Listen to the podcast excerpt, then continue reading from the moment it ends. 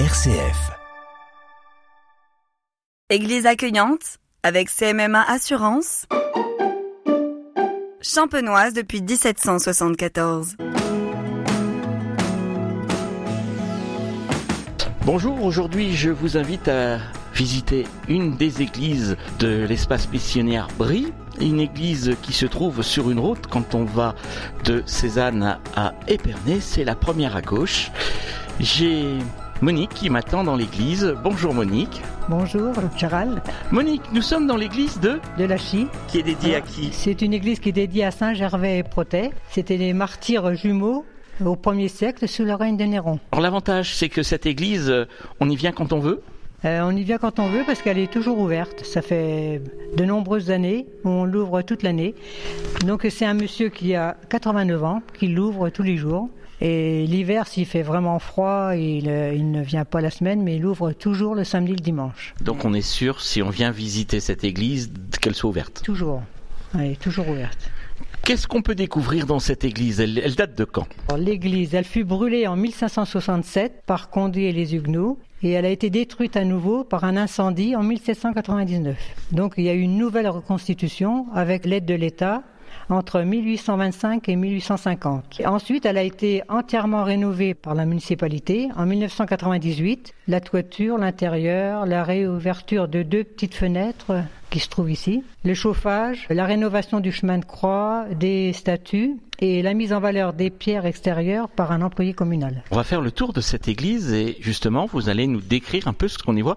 Donc quand on entre dans l'église, qu'est-ce qu'on voit en premier? Ben, on voit l'hôtel qui a été aussi rénové par un artiste de Villeneuve-Saint-Vist, c'est lui qui a remis en valeur. Et après, donc, il a rénové aussi les statues. Après, on aperçoit, quand on entre, il y a aussi le panneau de, Saint-Gervais et Protet. Il y a aussi la statue de Sainte-Barbe, de la, Vierge euh, auxiliatrice. Après, il y a la mère et l'enfant.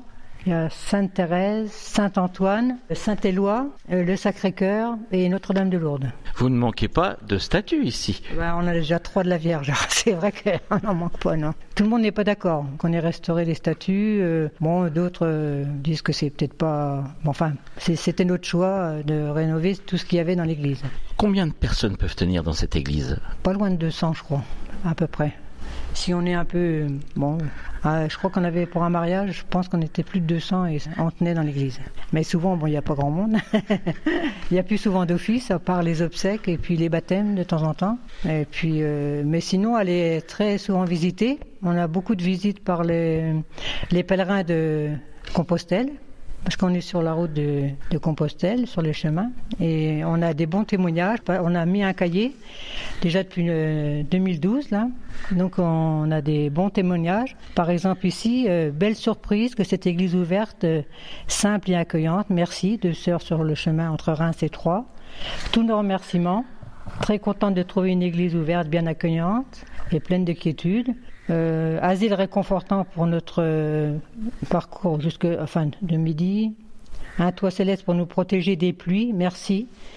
Et voilà, c'est souvent, souvent qu'on a des, messages de, des pèlerins de Compostelle.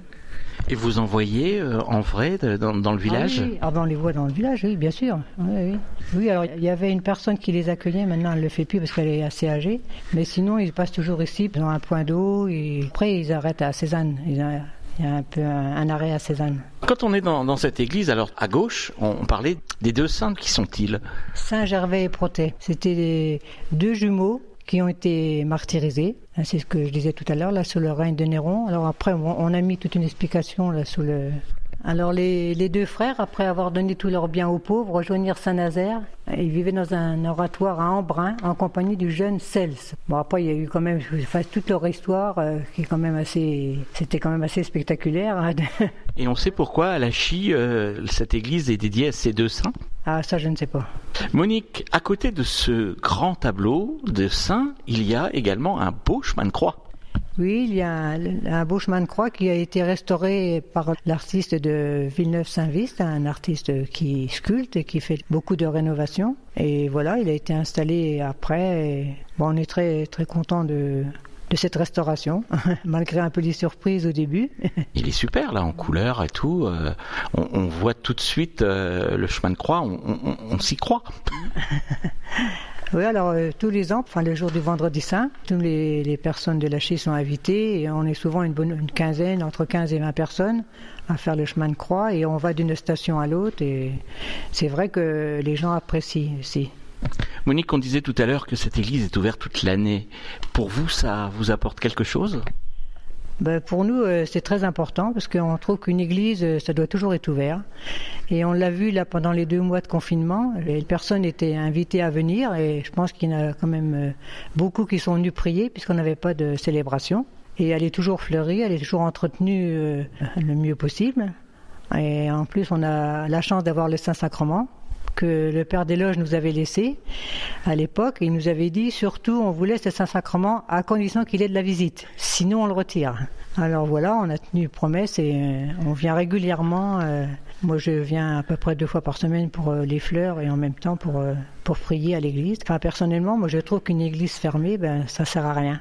C'est vraiment très très important d'avoir des églises ouvertes dans les villages et j'invite euh, vraiment tout- toutes les personnes euh, qui sont responsables dans les villages et souvent ils veulent pas ouvrir pour les détériorations. Nous on peut dire qu'on n'a jamais eu vraiment quelque chose d'abîmé et s'il y avait quelque chose d'abîmé, ben, c'est au moins parce que les gens ont pu rentrer. Si on peut pas rentrer, on n'abîme pas, mais si on peut pas rentrer, on ne voit pas non plus. Alors euh, je pense que en discutant, il y a des personnes qui disent Ben, de toute façon on trouve personne pour faire la permanence et nous euh, c'est un monsieur qui est très âgé. Je pense qu'il n'est pas forcément pratiquant. Je pense que dans chaque village il y a bien un brave homme ou une brave femme pour ouvrir une église.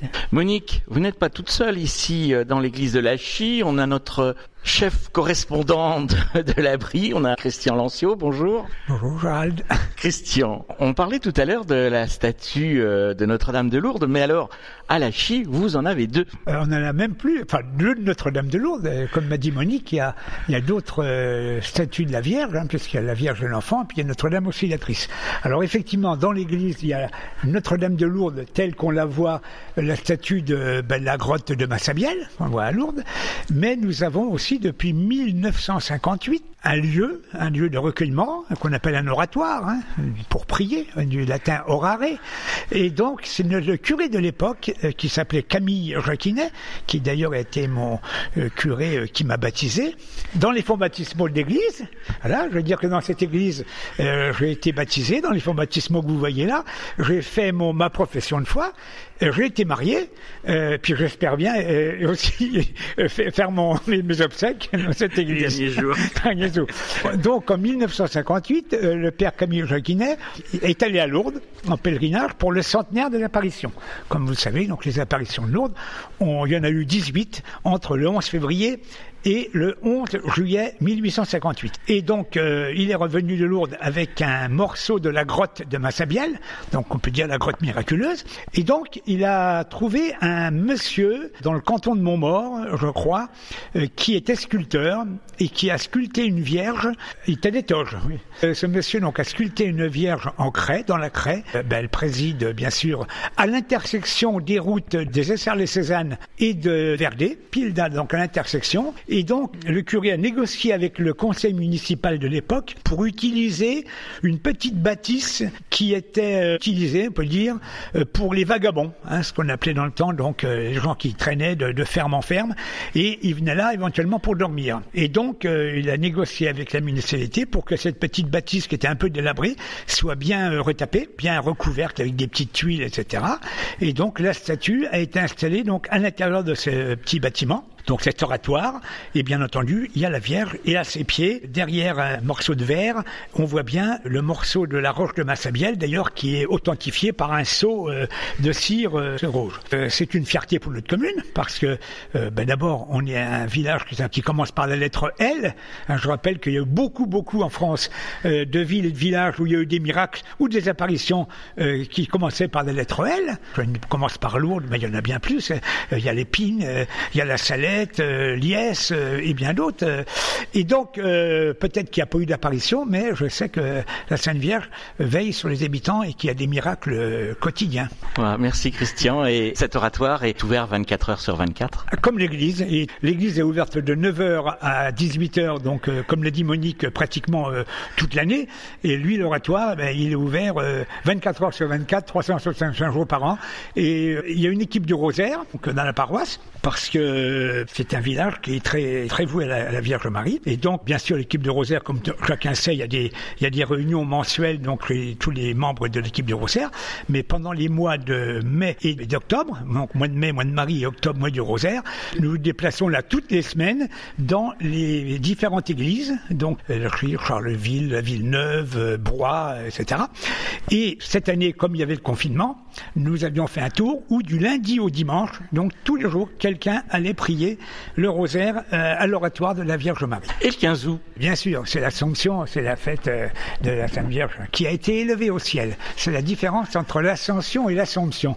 L'Ascension, le Christ est monté lui-même au ciel, alors que l'Assomption, elle a été élevée, hein, sans passer par la corruption du tombeau.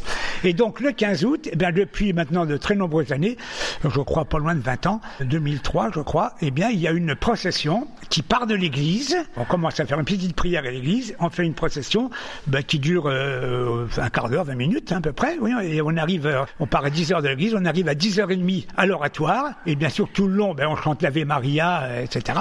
Et il y a une messe en plein air avec plein de monde devant, devant la, statue de la Vierge Marie. Donc on, on commémore donc l'Assomption de la Vierge Marie tous les ans le 15 août. Eh bien, on va remercier Monique et Christian de nous avoir fait connaître un peu le le, patrimoine euh, religieux de Lachy. Et merci euh, de nous avoir donné l'occasion de, de parler de notre église accueillante.